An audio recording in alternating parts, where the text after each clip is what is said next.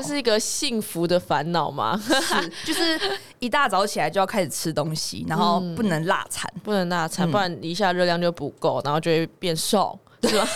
没错，就开始变轻，然后就也是。很痛苦，对对啊，对啊，他可能就是会一直觉得一定要一直吃东西，就是好像没有停下来的。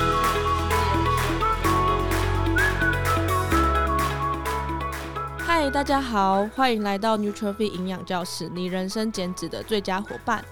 本集节目由 Nutrify 营养师团队赞助播出，我们提供一对一营养咨询、客制化减重课程，有兴趣的朋友们欢迎到我们的官网做查询哦。嗨，大家好，我是怡如。Hello，我是小薇。好，今天这集呢，主要是来跟大家分享实际的案例。那今天就请到小薇来跟我们分享她的学生。那她的职业是一个健身教练，然后她想要参加健体比赛。那这边来补充一下健体比赛是什么好了，可能如果大家没有接触过的话，可能会不太知道。健体比赛的话，就是呢，嗯、呃，应该说像这种。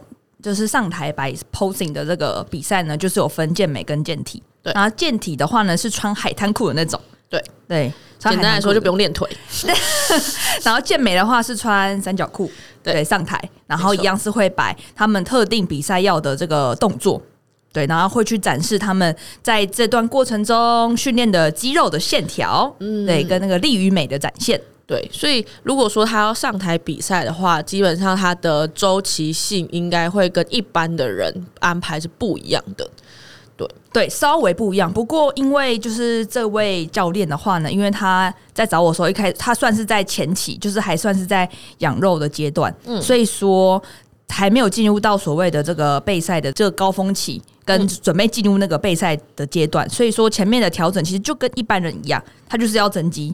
他或者是他就是要减脂，对，其实是一样的，对。所以他一开始的时候来了，是想要先增肌，然后后面才减脂嘛？还是他先减脂，然后后面再增肌？嗯。好，这我来跟大家整理一下时序，因为他一开始来找我的时候呢是。呃，我我透过这个电话跟他沟通的时候，他说他最一开始还没接触重训的时候，他的体重只有五十六公斤，他是一个一百七十三公分的男生，嗯，蛮瘦的，很瘦，对，比我还瘦，可恶，这不是我说的哦。好，那他一就是透过重训开始重训之后，他就把体重拉上来了。对，他那时候一开始那个我我接触到他的时候是。去年就是二零二二年的三月，然后他那时候是六十九公斤。那因为你知道刚开始接触重训，然后就会变得很饿，然后就会很想吃东西。所以他是一开始的时候，他比较没有这种饮食跟周期化概念，跟自己到底增肌期要吃多少。所以他就是自己接触重训之后，从五十二，然后吃吃吃吃吃到变成六十九公斤。然后但是就是不是比较油油壮一点那种感觉。对，油壮一点，所以他一开始来找我说，他是想要先学减脂的，嗯，他想要先把体态先修回到比较紧实、精壮的样子，嗯，然后之后未来再做规划，重新的一次增肌这样子。哦，对，顺序是这样，所以他是先找我，一开始接触的是先减脂，嗯，减脂完之后再来做增肌。对。嗯，呃，简单来说的话，前面他可能就是不太知道饮食的观念，所以他就只是想说热量就吃多一点，对对，然后就呃体脂肪也是一起增加上去。那所以来找小薇的时候，就先减少体脂肪，那后，后面再做一个干净增肌的周期。这样子的话，他后面的话，他的体脂肪就不会增加这么多，然后和可以增加纯粹的肌肉量。这样子对，没有错，因为这个就是教练的工作性质，就是会比较容易没办法没办法在固定的时间吃到餐点，嗯，他的时间会是比较混乱，因为他会跟着客户安排的时间做挪动，嗯，所以说他原本一开始叙述给我的饮食是他的饮食，就跟大家叙述一下，就是都是全部是外食的，对，然后他的早餐就是会吃面包类或吐司，然后偶偶尔比较忙的话，没有时间就吃蛋跟美式，然后。男生哦，吃美式，对，那因为他的训练量，我等下也可以再跟大家叙述一下，说他的训练量其实是很就是是大的，所以说这在之后后期我们增记的时候有遇到一些困难。那他的早餐大概是这样子，所以他的午餐跟晚餐就会是便一般的那种便当店，然后或者是那个 Sukiya 的那个牛肉冻饭，或者是那个超商，或者是宵夜会吃摩斯汉堡，对，就是。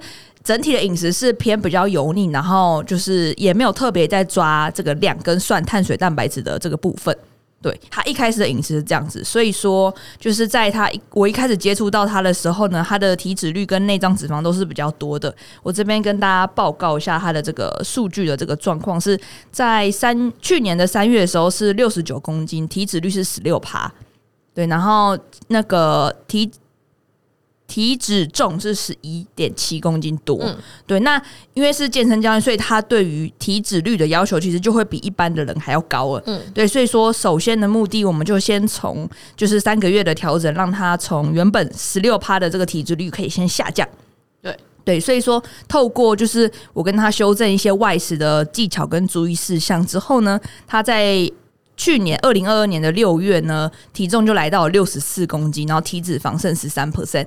然后体脂的总重量只就下降到了八，所以这样其实下降的这个幅度其实是非常的漂亮的。对，大部分都减到脂肪，对，都减到脂肪。然后肌肉量有掉到一点点，但是是有维持住的，大概是肌肉掉了零点九多这样子。那所以说他其实前面减脂算蛮顺利的。嗯，对。算顺利，他是不是？因为他其实本来是偏瘦，然后好不容易吃到比较呃比较重量比较重一点，嗯，对，所以他可能呃我自己预估啦，他是不是本来是比较消化比较没那么好的人？嗯、没错，对，才会一直都维持瘦瘦的，嗯，嗯对，那所以他增肌是不是会遇到一些困难，消化上的困难？没错，这个状况其实也是我们蛮常就是会在这个学员身上发现，就是好减脂的人。就会难增肌，好增肌的人相反有一点难减脂。对，那他的案例就是他好减脂，他减脂很顺。没有卡，但他现在就是会比较难增。就是刚跟大家说，就是他现在呃前面先来找我减脂嘛，然后后面找我们去来做增肌。那现在增肌的话是比较卡一点的。那我这边跟大家说一下，他目前从去年年底开始做增肌的这个周期，我们从原本的两千八百卡开始增，然后两千八的时候体重都还没有上去，对，然后一直增到了三千，然后现在大约是三千二到三千三左右的热量，还。掉一点点体重，对。哦，他吃这么多还会掉体重，对，等下可以叙述给大家听一下，他现在吃的热量都大概多少。我们今天就来聊点别的，要不然每次营养师都在叫大家减少食物，因为我每次看他饮食，我都觉得很疗愈，就是超多很多。超多东西，对，然后看起来很饱，这是一个幸福的烦恼吗？是，就是一大早起来就要开始吃东西，然后不能落餐，不能落餐，不然一下热量就不够，然后就会变瘦。是吧？没错，就开始变轻，然后就也是很痛苦，的，对啊，对啊，他可能就是会一直觉得一定要一直吃东西，就是好像没有停下来的那种感觉，是不是也很希望我那个时候出现？没错。那他自己这样的话增肌，他是要增肌多久？他有设定一个就是时间吗？嗯、应该说去年年底的时候，我们有一起讨论说，希望今年就二零二三年可能可以来报名比赛，但是也要看。增肌跟准备的状态修正的如何？嗯，对，因为现在的话确实蛮难增的，蛮难增肌，对，所以有一点就是可能看还要怎么做调整，对，才可以才可以到那个轨道上，嗯，对，因为像刚刚那个 Ruby，你有你叫 Ruby 吧？卡车，对对对对，那个 Ruby 都可以都可以。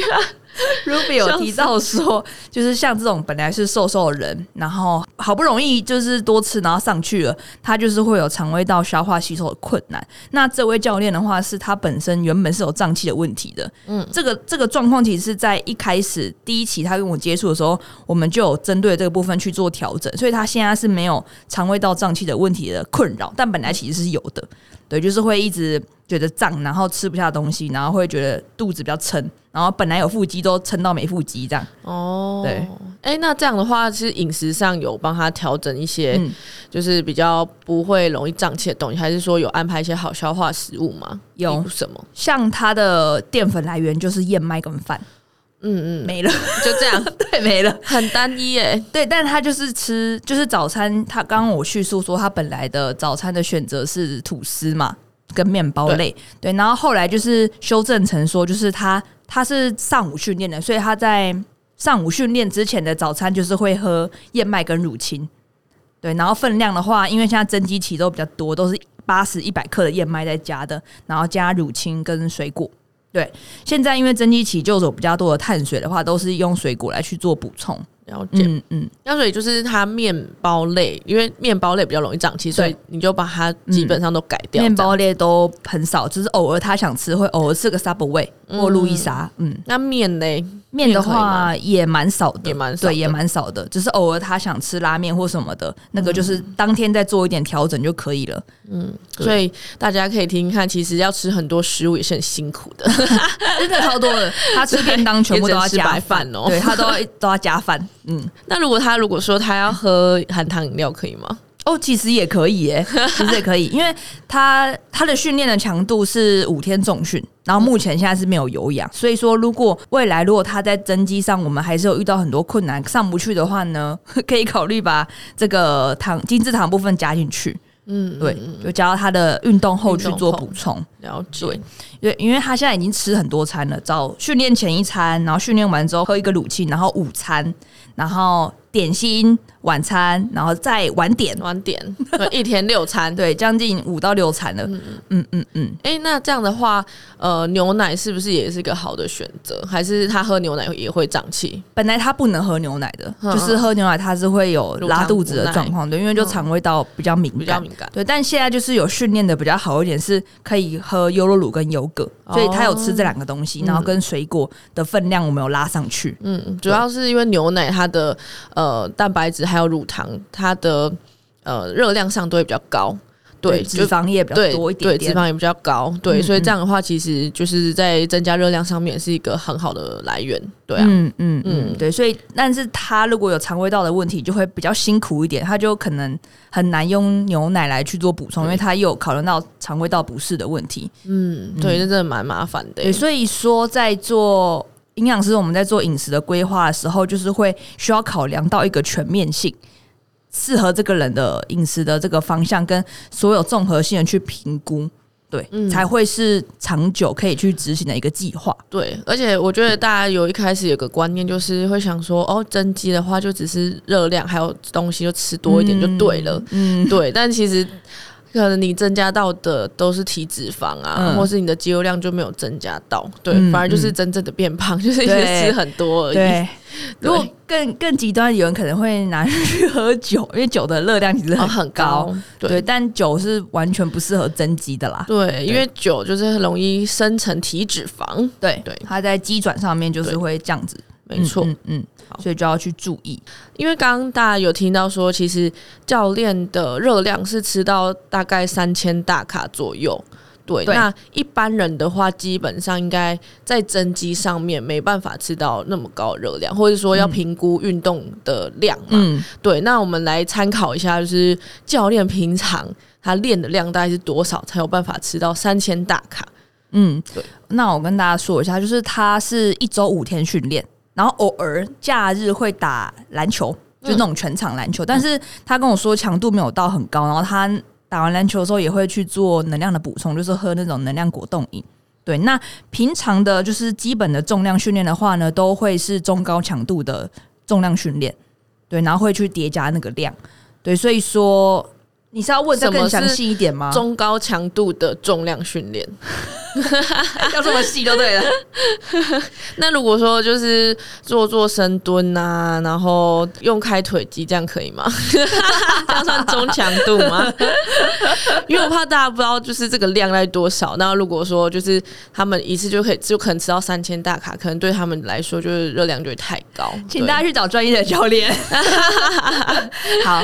大概的定义就是，呃，如果是中高强度的话，基本上以拿的重量一定是不能够太轻嘛，对对，按、啊、那个重复的次数可能就会落在八到十二下的次数。如果你发现你拿这个重量可以做到十五下以上，那它可能就不是落在中高强度的范围了。可以简单这样去做一个判断。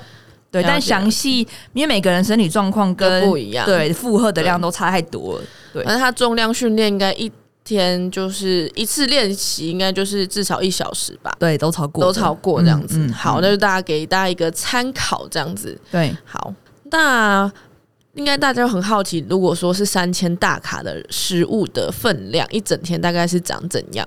嗯，好，那我来跟大家说明一下。我每次看他的饮食记录，我都觉得非常的疗愈，就是很多食物，因为大部分我们来找我们都是来减脂，然后可能食物量都看起来少少的。嗯，对。那每次看这个教练的饮食，都会觉得特别的满足感。对，那这个教练的饮食，我跟大家叙述一下，就是我们是固定好早餐的量呢，就是会吃大燕麦一百公克，然后会加水果，水果的话就大概抓一百到一百三十公克附近，然后还有加乳清，乳清就直接是那种外面一包的那种一一整包下去，然后还有黑芝麻粉或者是坚果，它可以任意选择，然后还有鸡蛋两到三颗。这、嗯、是他早餐，早餐训练前的早餐哦，所以这也只算是点心之一，只点心之一而已。然后他上午训练完之后呢，我帮他安排的是比较好消化的东西，就是燕麦饮、香蕉跟乳清。嗯，对，这三个他训练后之后要尽快吃，因为在这个增加肌肉合成的这个窗口的附近。对，那再来的话，他会吃完这个练后的餐的话，休息一下，他就会开始。选择午餐，对，那午餐跟晚餐的选择的话都是外食，所以我就跟他一起讨论好，我们固定某几间店家的外食，像是 Subway，还有他常吃的一些便当店跟自助餐。对，那基本上都是以饭类为主，然后都要去做一个加饭的动作，加饭加肉，嗯、所以他伙食费应该蛮高的。对，嗯，然后再来就是这是晚餐，晚餐吃完之后呢，就还会有宵夜。那宵夜的话，就会是优格配乳清跟坚果。或者是优酪乳，或者是燕麦奶择一，嗯，对，大概是这样子。他这样的话，其实基本上每一餐之间间隔大概也就只有两到三小时的感觉。可能有时候也不太固定，因为他时间有时候会是混乱，有时候晚餐会比较晚一点点。哦，那所以这样的话，就是他可能晚餐跟那个点心就一起吃。嗯是吗？也有可能吃得下吗？对，那因为像是增肌的那个个案，我们都会特别问他饱足感状况。那近期是他其实越来越能够适应这种吃很多食物的感觉，嗯，那他也是觉得是舒服的，不会特别说很撑很胀，他就会觉得是舒服。那他目前状况的话，也是他的训练重量也都有在上升。嗯，对，但只是就是体重还没有上去的那么明显。对，那因因为就是我也很怕它增到体脂肪，所以说在外食的一些技巧上，或者是去油脂、去皮这个动作，有提醒他要做的比较到位啦。所以有可能是这个原因，所以整体的进步的速度是比较慢一点点的。对，呃，所以意思是说它的油脂的量可能也没到那么多。嗯，因为。他外食多，所以还是会担心说是比较不健康的油脂。嗯嗯，对对对，所以说尽量去皮去油之后，我们再把坚果或者是奇亚籽补进去。嗯，对，了解了解。嗯。好，那其实听完之后就觉得，其实如果要用原态食物吃到三千大卡，其实很多。对，对，就是以前我们可能就会想说，哦，热量怎么好像一下就吃超过，一个不小心就吃超过。嗯、但是大部分可能都是因为精致的食物或精致的甜点啊、嗯、这些东西。但如果全部都要吃原态食物的话，基本上分量上听起来就会超级多。然后，对，呃，应该也是很有饱足感的。嗯嗯，对对对对，没错。对，因为像教练这个的话，就是一个很好的。示范的案例就是，他是先减脂完之后再增肌，增肌完之后又会再走减脂的循环。那他这样的身体就会是很像一个活水一样，它是会有个循环的，不会说一直。一年四季，你遇到他，就是他都说我在减脂。哎、欸，我最近在减脂，这个我很吃。那这样对，这样你就没办法吃更多的食物，然后你的身体也很容易卡住，就是在代谢上面。对，因为有增肌的话，代谢基本上一定是会增加的，因为你的肌肉量就提升了嘛。对对，那如果这样的话，其实对于身体来说的话，就是一个正向的循环。嗯嗯。对，然后之后要再减脂，它一定是也是很顺利的。对对对，没错。所以。要找营养师来增肌，不要再找营养师减脂，开玩笑的。营养师会叫你吃东西，对，营养师喜欢看别人吃东西，也喜欢叫别人吃东西，因为自己也喜欢吃东西。对，我们其实也没有很喜欢一直限制别人的 限制。对啊，我们其实也是很两难的。对啊，没错，没错，没错。嗯。好，那今天的个案分享就到这边。那如果还有想要听哪一类型的个案分享，都可以在下面留言分享给我们，跟我们说，敲碗跟我们说哦。嗯、那今天这集都到这边喽，谢谢大家，拜拜。